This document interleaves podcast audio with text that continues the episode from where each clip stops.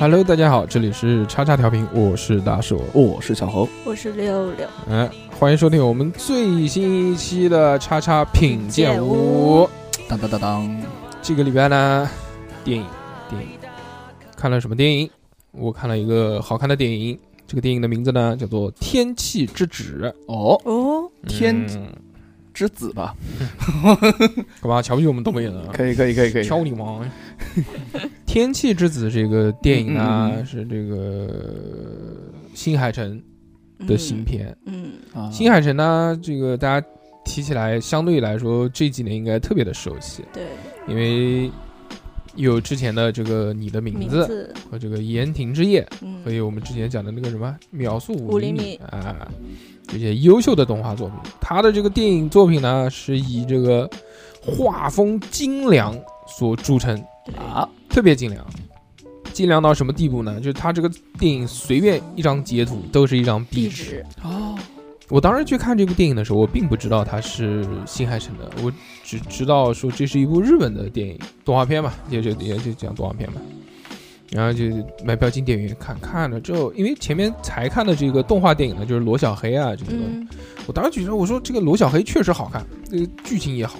但是这个画质呢，这个嗯也就也就这样。啊。五毛画质，但你看看人家这个日本电影，随便一部动画电影，你看人家都做的这么棒，太厉害了。哎，结果看完一看，哦，原来是新 海诚的，啊你就懂了。大家看过这个《你的名字》都知道吗？这个对壁纸狂魔对对对，画的那个叫精细啊，那个令人发指，简直。那个色彩陨，渲染，那个炫，陨石，那个天空，那这是炫图吗？我靠！这次的这个《天气之子》也是的，他实在太他妈炸了！这些这个对于用二 D 的手法去表现，就是就我们现实生活当中的一些东西啊，嗯简直做到极致了。他那个雨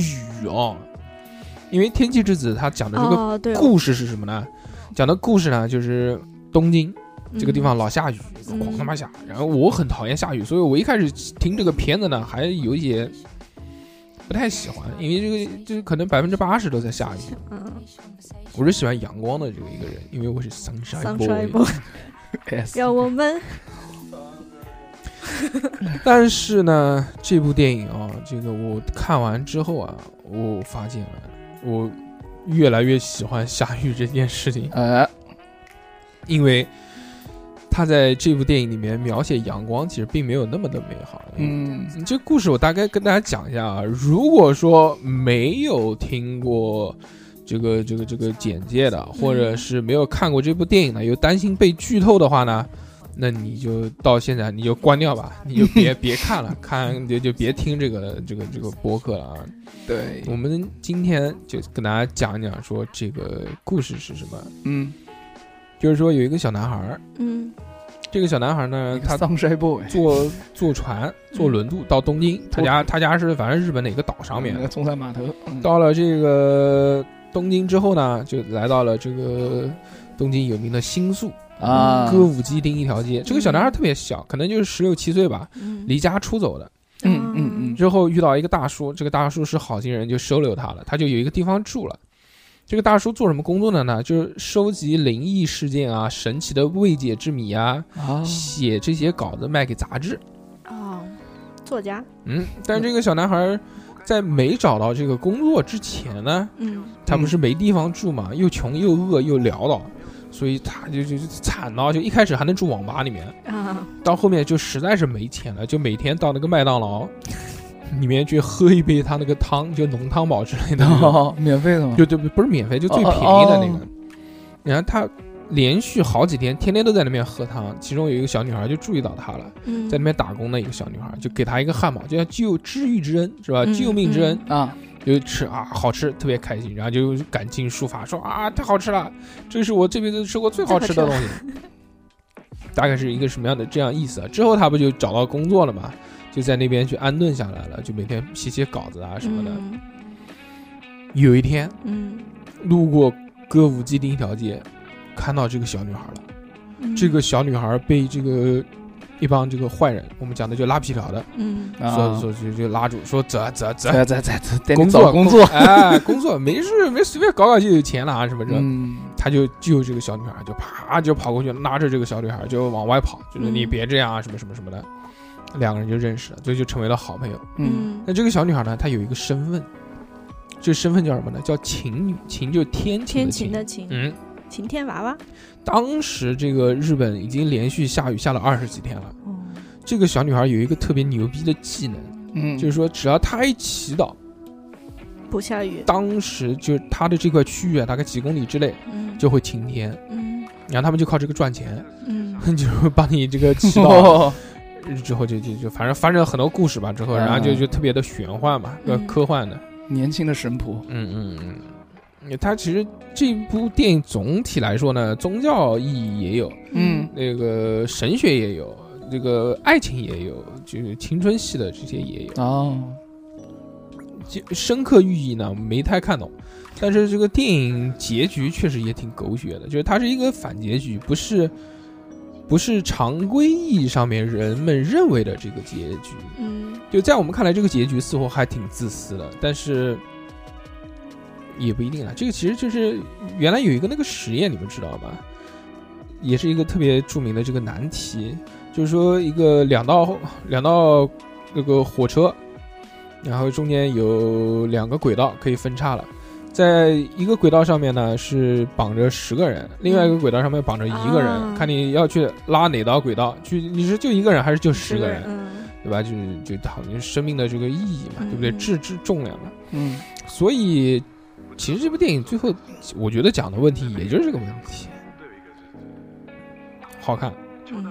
呃，剧情我觉得还挺一般的，就是最后结局也挺出彩的，嗯画面是真的屌，嗯我觉得去看画面就可以了。这部电影嗯，拍下来当壁纸，那特别牛逼，你你看它，就比如说细节描描写那个下雨天啊，这个雨滴到那落个到水水里水里不是溅水花嘛？嗯，它那个每一滴水花都不一样。哦，他真的是做的就完全特别像下雨，包括好像大的那种场景啊，最后都拉到地球之外，看那个地球啊那种，就炫技，真的哇，那个钱花的，我每看他那个电影，我就说这个电影太他妈烧钱了，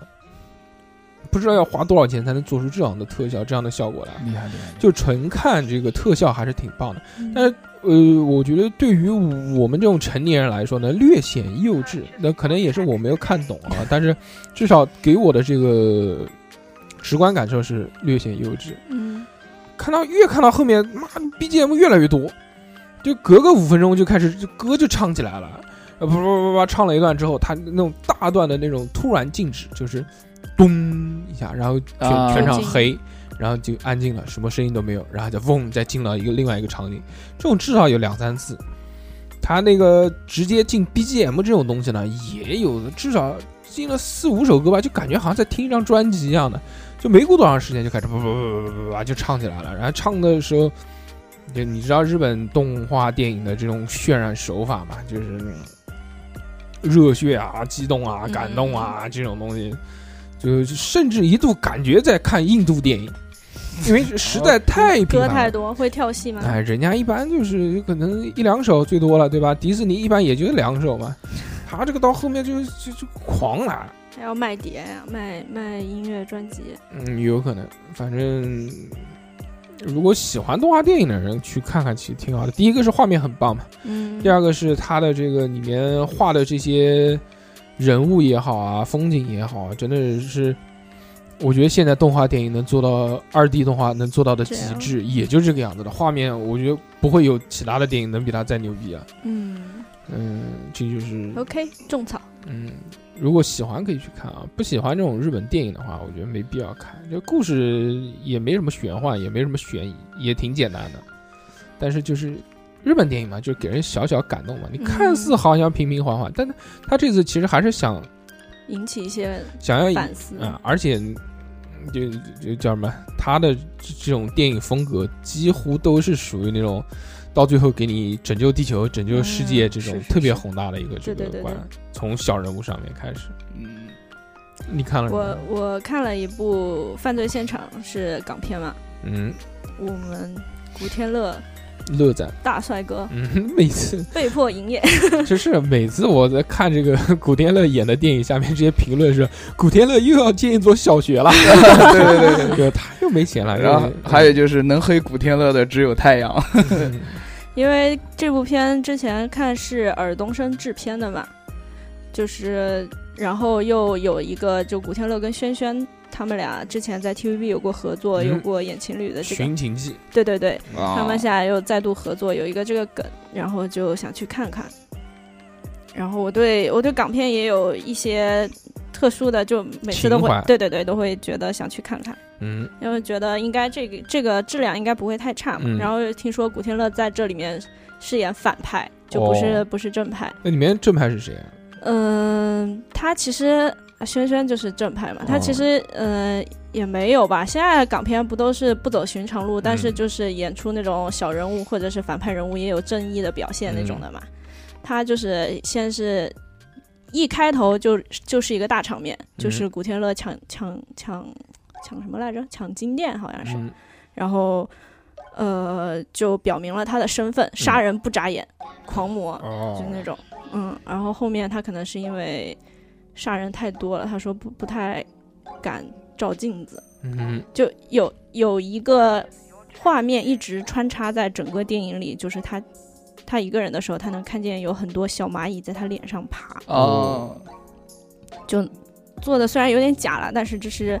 可能是在这个电影里的一个锁扣吧，是的，你你一开始说这个港片一上来就是一个大场面，我 就脑补了一下怎么打。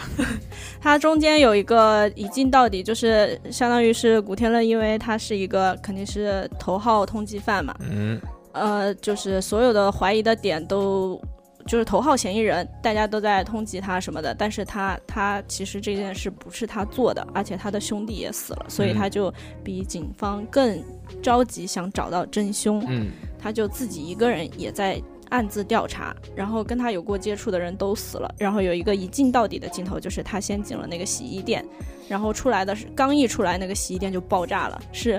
在香港的，好像是铜锣湾，就闹市区 嗯，拍的，然后没有用替身，就哦直接一个镜头跟、炸 炸古天乐，对对，炸古天乐， 然后还蛮蛮厉害的，就演的很嗯真，觉得他真的很拼，拼嗯，盖学校，就也没什么特别的啦。啊然后最后有一些呃反转，嗯、就悬疑片看嘛，看港似嗯意想不到，但是也能意料之中。对情理之中吧。嗯，挺好。你看这部电影的时候，你觉得好玩吗？你觉得它跟哪一些港片差不多是同等等级的？嗯，我其实也没有觉得，唉其实我看过的港片我也都记不了多少。树大招风，树大招风现在好像看不了了吧？什么叫现在一直都看不 了？好好，呃，就要是用心才可以看。哦，干嘛？你干嘛发出这么恶心的声 音？对呀、啊对呀、你说的对，就我觉得剧情其实嗯也没有什么太多的高潮，然后嗯反转也是，我现在是记得了，但是我嗯可能比如说过完年，我可能就会忘记这部片讲的是什么了，因为我现在连想起它的名字都有点困难。那就是一部普通的片子普了，通的港片，普通的是香港犯罪电影片，电影片。然后轩轩在里面演的是一个视力不太好的人。哦，然盲人。后就对他就是整个片子的节奏的一个反反转吧，就是反差。嗯，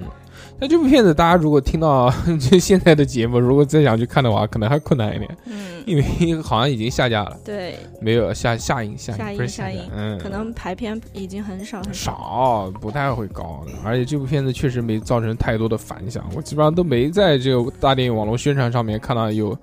花重金去打这个片，嗯但应该不会亏本了。也也上了一个月了，也嗯，嗯，小侯老师呢？嗯，看了很多港片，首先是很多还行对对对，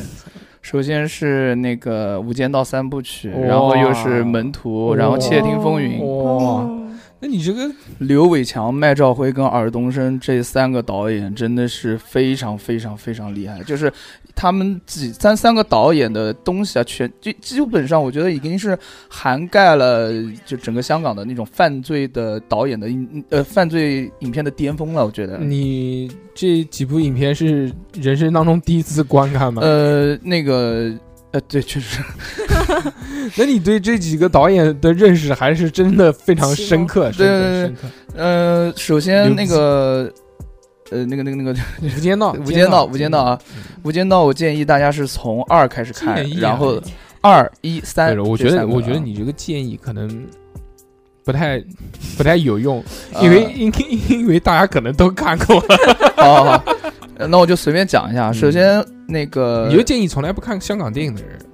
如 果如果想要看这个香港电影的话。呃如果要看嗯香港电影的，犯罪要片，看从来没无间道》嗯的话，从来没看过的，就是要看香港电影，首选《无间道》三部曲，只先从第二部开始看。嗯，对，然第二部后是前传，是吧呃对，第二部是前传，然后再看第一部，然后再看第三部。第三部讲的就是这他的心刘德华的心理战，前两部呃、嗯基本上把所有就是从刘德华跟梁朝伟他们的前世今生以及人物关系全部梳理了一遍，然后呃演技绝对是爆炸爆炸加爆炸。第二部里面还有那个呢，第二部里面还有冠希哥啊呢，嗯哼，对，冠希冠希哥那个你不要搞 我，你不要搞我，对，那个冠希哥那个邪魅的，不是算邪魅，或者就是坏坏的那种笑容，真的是难以忘怀啊！这现在再回头看这些电影，真的是觉得这个沧海桑田。啊原来这么火的这些人，现在对，你嗯看那个一里面还有那个呢，还有杜文泽呢。嗯你看杜文泽对都是港独分 子， 对那个杜文泽那个傻强演的是真的好，啊，你竟然捧港独，呃，不是这哦政治不正确吗你？啊，电影归电影， 政治归政 治啊。然后不不不不，怎么不是？什么是电影归对电影，嗯政治归政治对嗯对呢？对对这不一样，对不对？，对不一样不一我样，们这个立场要坚定，立场坚是不是啊对对对对对对祖国只有一个，电影可以不看，对，对然不后对呃是不是小何？是的你，讲完嘛完全没错，用心的，再讲一遍。立场要坚定，嗯政治要正确、嗯啊。然后《无间道》是我觉得特别好看的一部电影，演技以及情节什么都非常到位。第二个就是推荐大家看嗯行，门别别别别别推荐那么多了，你推荐那么多，人家肯定都看不过来。啊，第二个是门你徒，你就先门徒推啊荐这个三部曲，我觉得人家就够看一段时间了。哦不是不不不是，啊就是大看家还看可以用心的去看，你要慢慢去体会这个《无间道》的这个美感，对暴力美学。对，无你觉间得道》没有什么所谓的暴力，他们暴力美学的东西很少。你觉得最打动你的是什么？哪一段场景？嗯、最是打这动肯定我是影评嘛，说牛逼 嘛，就是这句话最打动我说，哇，香港犯罪片巅峰，哇，打动我了啊，牛逼厉害。呃没有，这其实我觉得《无间道》三部曲或者里面哪一个角色你觉得是让你最印象深刻的？哪一段演技你觉得最爆炸？最爆炸的是？三年，三年又三年，你知道这三年我怎么过的吗 那个那个是十扫毒那个是扫毒毒，扫对毒扫毒我也看了。嗯嗯，刘德华的演技，刘德华在《无间道三》的时候，他的那个心理战，他的那个心理活动以及心理流露出来的那种表情，到他最后就是已经失控了的那个时候的那种状态，特别特别厉害。哎，其实小何今天讲的蛮好的，就是说他不讲的话，很多那个这种老的港片我们都想不起来，再回头看一下这种片，相信我看这个片可能也十年前了。谢谢大谢谢大叔哥捧我，嗯对，就是所 以就这些片子，就很多老的这种港片哦，真的是可以再回头看一遍，遗并珠，呃看看看不烂。还有一不个嗯像有很多那种片，有很多那种片子呢，你就会觉得就是你看时间，你比如有很多这种欧美喜剧片，包括这些东西，啊，你看一遍之后，你就不会再想再去看第二遍了。对但这种港片，你包括你像周星驰的那些喜剧片啊，那些对。可以回味回味。还有一个就是门徒，我就讲一点啊，门徒里面的那个女演员叫张静初，她的演技我觉得非常炸裂。其中有一段是张静初她吸毒过量的时候已经死了，死了的时候她的那个。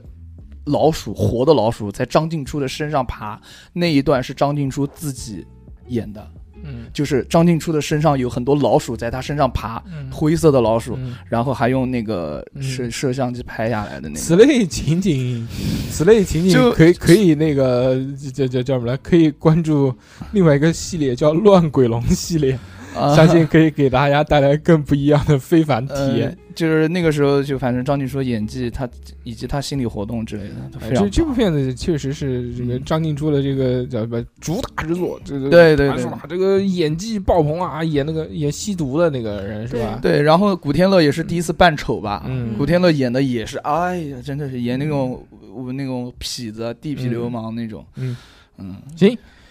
今天呢，这个我们不光讲了两部这个院线电影，还回顾了一些这个老的老港片片啊，只是对浅谈，就勾起大家的这个兴趣。一定要看。哎，大家就是一定不一定倒无所谓了，你开心你就看，你不开心呢，你也哦没、 没必好好好好要看，好，